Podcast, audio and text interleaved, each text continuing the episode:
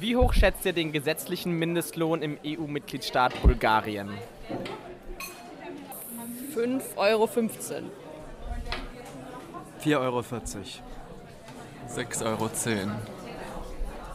Der Mindestlohn in Bulgarien beträgt 1,87 Euro.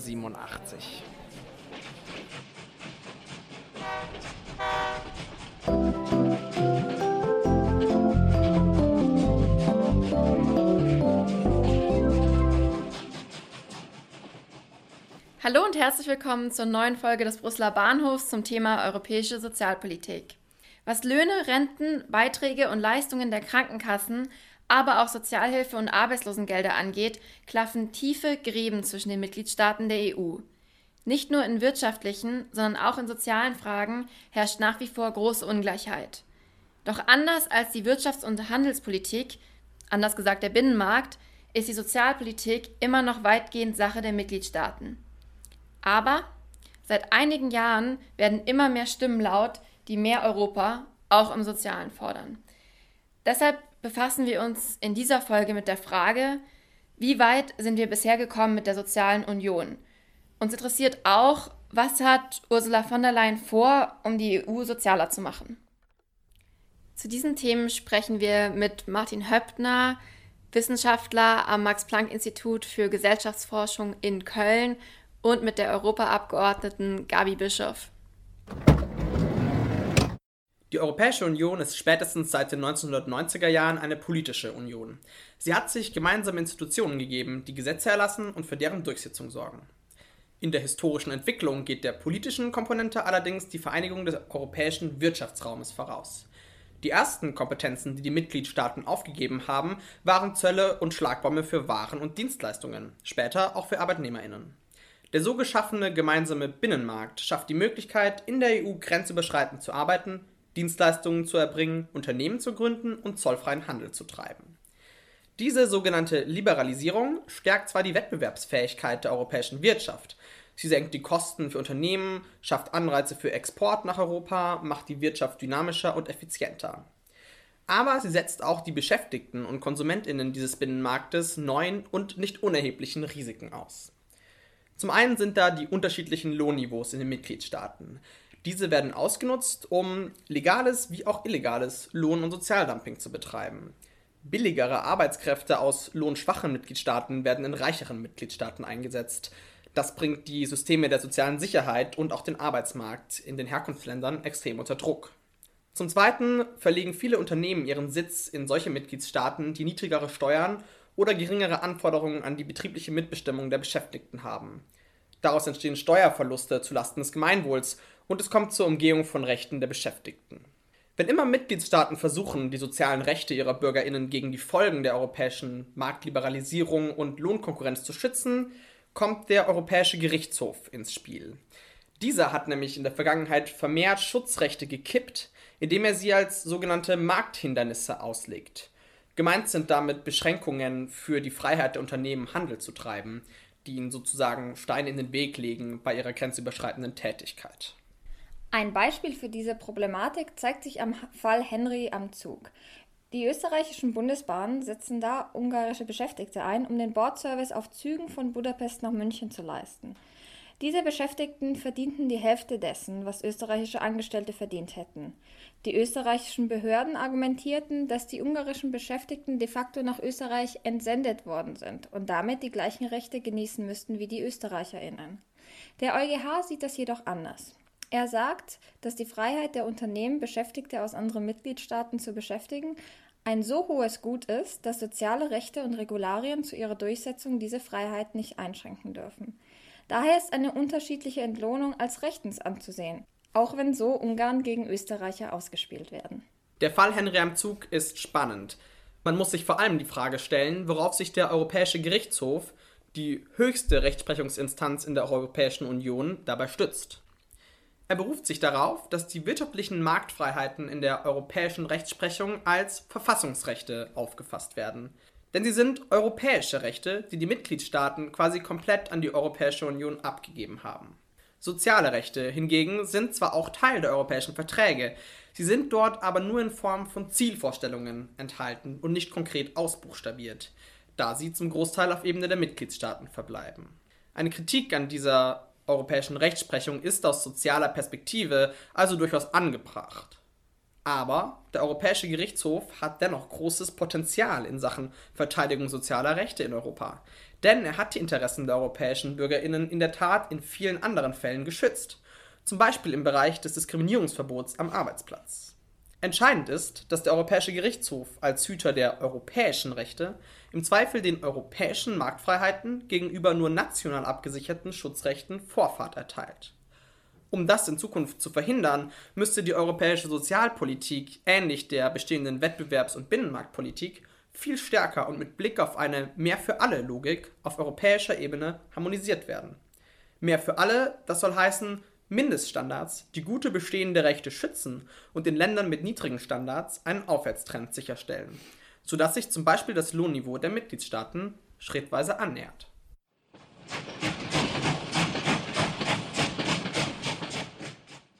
Ja, über die Frage, wie soziale Rechte in der Europäischen Union geschützt werden können, sprechen wir jetzt mit Martin Höppner, Wissenschaftler am Max-Planck-Institut für Gesellschaftsforschung in Köln.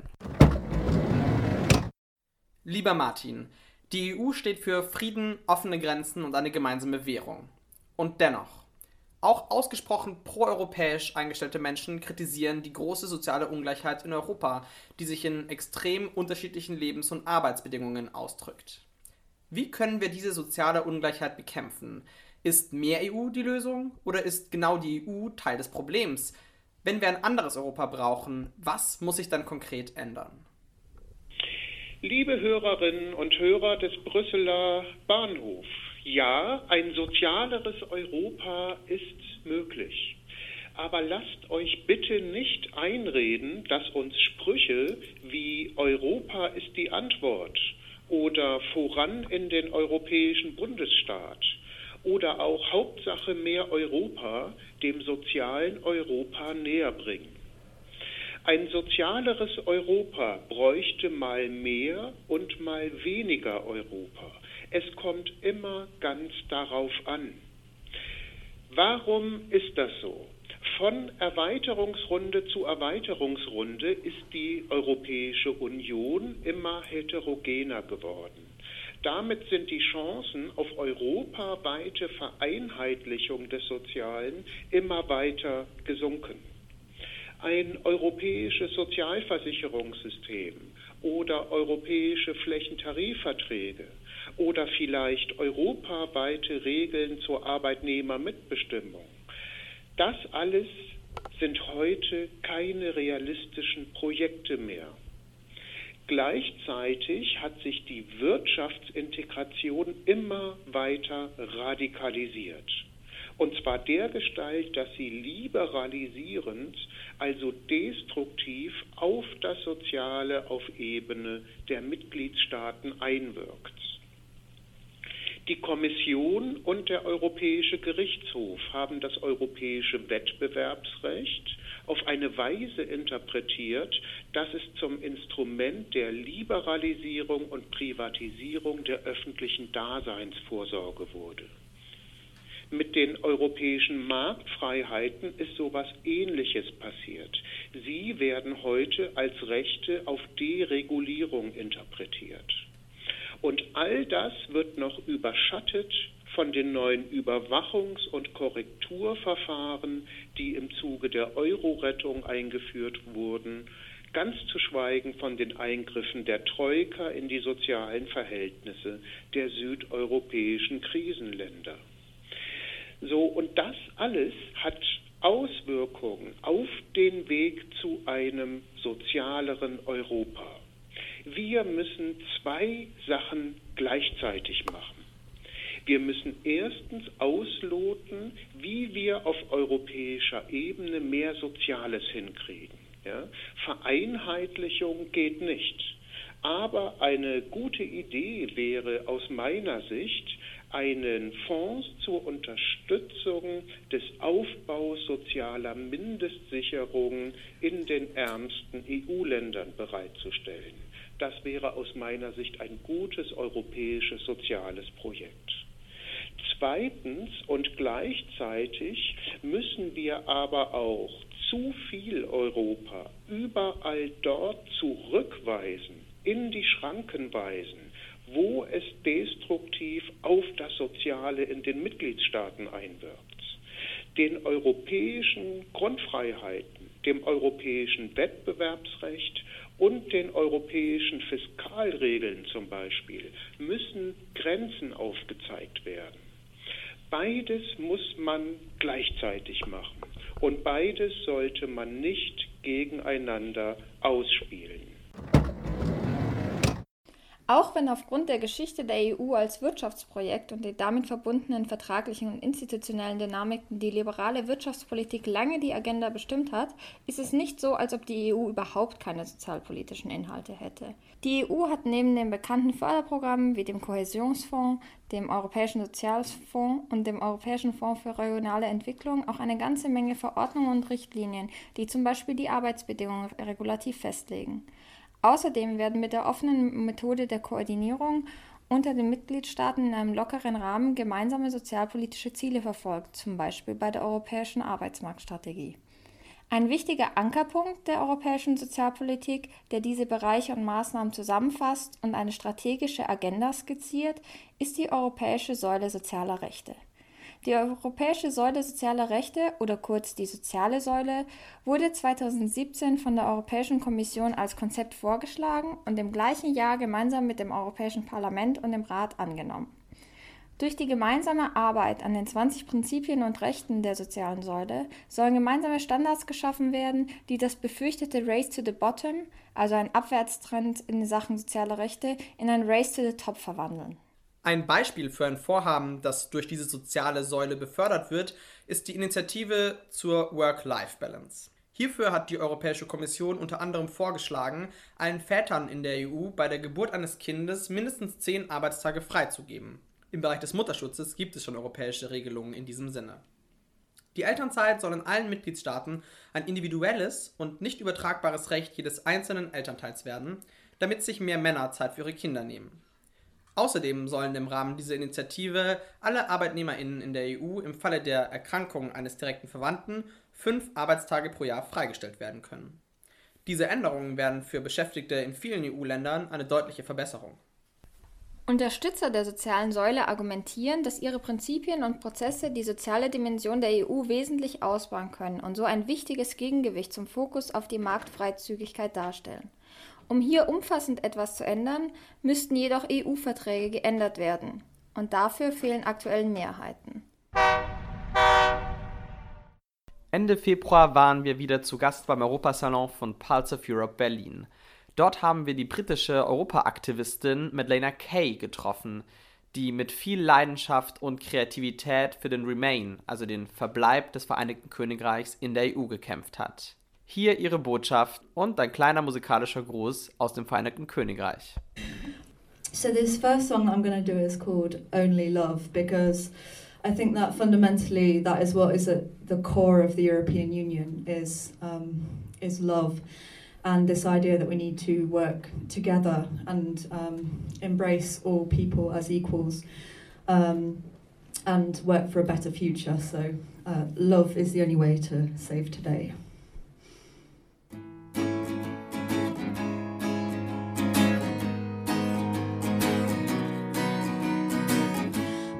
Vision you can't compromise. But can you see the world through someone else's eyes? You take your stance and you won't back down. But life, it's not a child's merry-go-round. Love is the only way. Love can save today. So love, Wir haben eingangs über die unterschiedlichen Mindestlöhne gesprochen, die es in den Mitgliedstaaten der EU gibt und die von 1,87 Euro bis 12,38 Euro reichen. Viele Parteien und Verbände, allen voran die Gewerkschaften, fordern schon seit vielen Jahren die Angleichung des Mindestlohnsniveaus in Europa. Das war auch ein großes Thema im Europawahlkampf von 2019. Die Befürworterinnen einer gemeinsamen europäischen Mindestlohnregelung hatten Erfolg. Die neue Kommissionspräsidentin Ursula von der Leyen hat die Forderung zu einer ihrer Prioritäten für die nächste Legislaturperiode gemacht. Und der europäische Rahmen für Mindestlohne hat es sogar in das 100-Tage-Programm der neuen Kommission geschafft. und wird somit eines ihrer ersten großen Projekte sein. Über das Thema Mindestlöhne haben wir ausführlicher gesprochen mit Gabi Bischoff. Ja, wir sitzen hier zusammen heute mit Gabi Bischof, Mitglied des Europäischen Parlaments, Mitglied der SPD-Fraktion und der SD-Fraktion. Gabi, die soziale Ungleichheit in der Europäischen Union ist groß. Über die Unterschiede, die es zum Beispiel bei den nationalen Mindestlöhnen gibt, haben wir schon gesprochen. Gabi, wie kann eine europäische Rahmenregelung für Mindestlöhne jetzt dabei helfen, die Lebensbedingungen in der Europäischen Union anzugleichen und gerechter zu machen? Die Mindestlöhne in Europa haben ja eine riesige Bandbreite. Aber was sie fast alle eint, ist, dass über 90 Prozent der Mindestlöhne, die existieren, Armutslöhne sind. Das heißt, die sind alle unterhalb ihres jeweiligen nationalen, sozusagen mittleren Lohns. Und das ist etwas, was wir uns im reichsten Kontinent nicht weiter leisten können. Und deshalb müsste so ein Rahmen sicherstellen, dass die Mindestlöhne in dem jeweiligen Land sicherstellen, dass da niemand arbeitet und trotzdem weiter arm ist.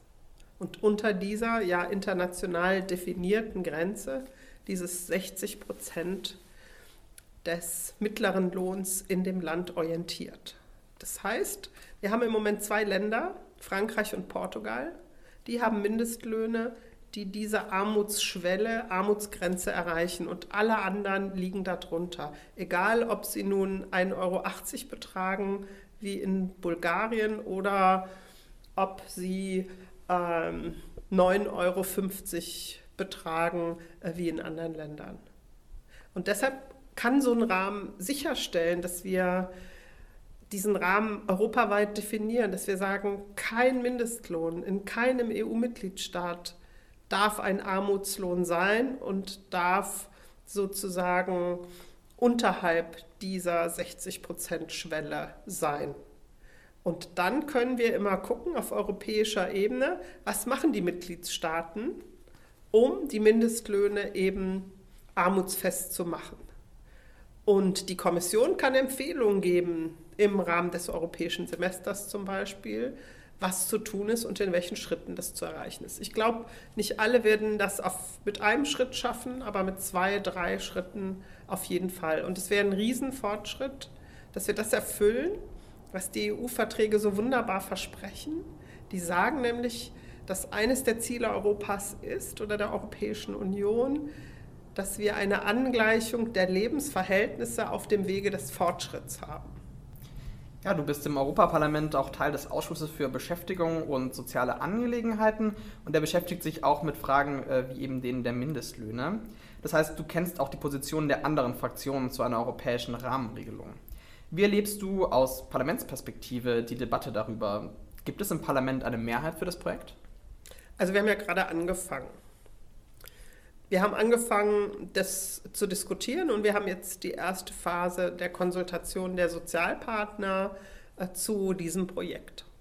Was wir feststellen, ist, dass die Unterschiede nicht unbedingt einfach zwischen links und rechts verlaufen, sondern sehr stark danach, aus welchem Land komme ich. Habe ich Mindestlöhne in dem Land oder nicht? Habe ich eine sehr gute Tarifpolitik in dem Land oder nicht? Und deshalb glaube ich, das wird eines der wichtigsten, aber es wird auch eines der schwersten Projekte, die wir in dieser Legislaturperiode angehen. Aber ich glaube, dass wir das schaffen können. Dass wir es, wenn wir es so ausgestalten, dass wir auf der einen Seite sagen, wir wollen sicherstellen, dass es armutsfeste Mindestlöhne überall gibt und kein Dumping nach unten und gleichzeitig die Tarifpolitik stärken und sagen, Unsere Wunschvorstellung ist, dass die Tarifpartner solche Löhne vereinbaren, die ohnehin viel höher sind, als es einfach nur Mindestlöhne sind, die ja die unterste Linie abbilden sollen. Und in so einer Doppelstrategie, Stärkung Tarifpolitik und auch Stärkung Tarifbindung und sicherstellen, dass die unteren Haltelinien klar sind und funktionieren, das kann aus meiner Sicht funktionieren und es kann am Ende auch eine Mehrheit im Parlament bedeuten und im Rat wird es schwierig, schwierig, schwierig, weil einige Mitgliedstaaten sich schon sehr stark dagegen positioniert haben, während andere das sehr stark befördern und noch so in der Mitte ein ganzer Teil ist, der noch nicht richtig weiß, wie wird diese Regelung aussehen und je nachdem, wie sie aussieht, ob sie sie dann unterstützen oder nicht. Also da ist noch viel Arbeit zu leisten. In unserer letzten Folge beim Brüsseler Bahnhof haben wir mit Ulrike Gero gesprochen, und zwar darüber, dass ein wichtiger Schritt auf dem Weg zu einer politischen und eben auch sozialen Europäischen Union die zunehmende Rechtsgleichheit der BürgerInnen ist. Das meint auch Rechte und Leistungen im sozialpolitischen Bereich. Ein gemeinsamer Anspruch aller EuropäerInnen auf so einen armutsfesten Mindestlohn, wie du ihn beschrieben hast, wäre also ein erster Schritt in diese Richtung. Aber was muss darüber hinaus in den nächsten Jahren passieren, damit das soziale Europa, von dem wir oft sprechen, Wirklichkeit wird? Ja, ich glaube, es gibt kaum ein Thema, wo Sonntagsreden und Alltagshandeln so weit auseinander driften wie beim sozialen Europa. Auf der anderen Seite haben wir aber schon einen, einen Kern, einen wirklich Nukleus von sozialen Regelungen in Europa. Das ist uns einfach und vielen Bürgerinnen und Bürgern nur nicht bewusst, dass zum Beispiel ihr Anspruch auf Teilzeitarbeit oder nicht Ergebnis einer europäischen Richtlinie ist. Äh, was Elternurlaub anbelangt. Aber für mich ist so ein Kern, und da stimme ich Ulrike absolut zu, dass wir dafür sorgen müssen, dass wirklich auch die Mitgliedstaaten begreifen, was Unionsbürgerschaft bedeutet und dass sie auch begreifen, dass zum Beispiel ein europäischer Arbeitsmarkt kein ökonomisches Modell ist, sondern dass wenn wir Europa wirklich als einen gemeinsamen Arbeitsmarkt begreifen, dass sich daraus auch Rechte und Pflichten generieren für alle Bürgerinnen und Bürger. Und ich kann nur sagen, ich verhandle im Parlament ja gerade eine Verordnung zur Koordinierung der sozialen Sicherung, klingt wahnsinnig sperrig, aber der versucht wirklich europäische Rechte zu schaffen, wenn ich in einem anderen Land lebe und arbeite als dem Land, aus dem ich komme oder wenn ich täglich über die Grenze pendele, äh, unterarbeite. Und das ist eine, eine riesengroße Errungenschaft. Aber was fehlt hier, ist auch so ein Stück Großzügigkeit. Also man kann diese Arbeitnehmer nicht nur alle haben wollen, nicht für ihre Ausbildung bezahlen, das sollen bitte die anderen Länder machen. Und wenn sie dann Ansprüche und Rechte eingelöst haben wollen, dann drückt man das Portemonnaie zu und sagt, ach nee, lieber nicht. Und dann ähm, behandelt man sie doch anders als die Bürgerin des eigenen Landes. Und äh, ich finde, damit muss Schluss sein. Und ich glaube aber, dass wir in den nächsten Jahren da ein Stück weiterkommen werden und weiterkommen müssen, weil wir sehen, dass alle möchten gerne die qualifizierten Arbeitnehmerinnen und Arbeitnehmer, gerade die Jungen, haben. Aber wenn man sie kriegen will, dann muss man genau das machen, was Ulrike auch beschrieben hat. Dann müssen wir Unionsbürgern Rechte und Pflichten europaweit geben und eben auch dafür sorgen, dass die Solidarität in so einem europäischen Arbeitsmarkt auch wirklich funktioniert. Gabi hat uns gerade erklärt, was für einen europäischen äh, Mindestlohn spricht, aber auch die Gegenstimmen ein bisschen erläutert. Zum einen ist es eben so, dass äh, viele finden, dass gute nationale tarifvertragliche Regelungen gegen die europäische Politik des kleinsten gemeinsamen Nenners geschützt werden sollten. Sie denken, dass es falsch wäre, einen einheitlichen Mindestlohn in der ganzen EU zu fordern. Sechs Länder der EU, darunter Schweden, Dänemark und Österreich, haben beispielsweise keinen Mindestlohn, weil sie ihn gar nicht brauchen. Die Lohnfindung erfolgt durch die Tarifpolitik, die von den Sozialpartnern betrieben wird. Außerdem gibt es auch die Position, dass die Lohnpolitik ausschließliche Kompetenz der Mitgliedstaaten bleiben sollte. Und man hört auch den Einwand, dass es voraussichtlich nur ein schwaches, unverbindliches Rechtsinstrument geben würde. Und da kann man sich natürlich dann fragen, was das dann überhaupt bringt. Die Debatte hat gerade erst begonnen. Wir werden in den nächsten Jahren schauen, wohin sie führt. Wir haben noch ein bisschen Lesestoff für die nächste Zugreise für euch. Und zwar das Buch Weniger Markt, mehr Politik von Björn Hacker, einem Professor an der HTW Berlin. Es ist ein flammendes Plädoyer dafür, die Europäische Union als politische und soziale Union zu begreifen, inklusive gemeinsamer Standards in der Sozialpolitik. Dieses Mal ist unser Zielbahnhof Göteborg. Dort wurde die Europäische Säule der sozialen Rechte 2017 verabschiedet und unterschrieben. Ja, wir sind heute wieder beim Europasalon von Parts of Europe eingeladen, wo Madeleine Kay, das EU Supergirl, und Martin Speer zu Gast waren heute. Martin Speer hat, war ein Co-Founder von der Free Interrail Kampagne, die sich dafür einsetzt, freie Interrail-Pässe für alle europäischen ähm, Jugendlichen zu organisieren und hat damit auch Erfolg gehabt. Die Europäische Kommission hat das Projekt ähm, aufgenommen unter dem Titel Discover EU und ähm, ja, Free Interrail Brüsseler Bahnhof, das passt gut zusammen. Deswegen haben wir eine Frage an Martin. Martin, was findest du eigentlich so schön daran, mit dem Zug durch Europa zu reisen? Ich bin ziemlich fest davon überzeugt, dass man mit dem Zug oder mit dem Bus oder mit dem äh, Schiff ähm, Europa ganz anders erfährt, weil man sich langsamer bewegt. Und wer noch, wer von A nach B in anonymen äh, Flughafenterminals äh, zwischen zwei Punkten in Europa fliegt, hat nicht die gleiche Erfahrung, wie wenn man wirklich mit Zeit in einem Zug durch Europa fährt, Leute auf dem Weg noch kennenlernt, vielleicht an einem kleinen Bahnhof hält. Und es ist äh, auf jeden Fall auch noch grüner und so kombiniert man viele gute Sachen.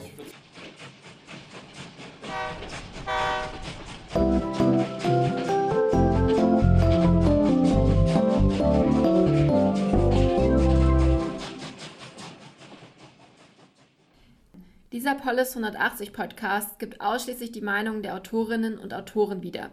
Die Verantwortung für den Inhalt liegt bei Ihnen.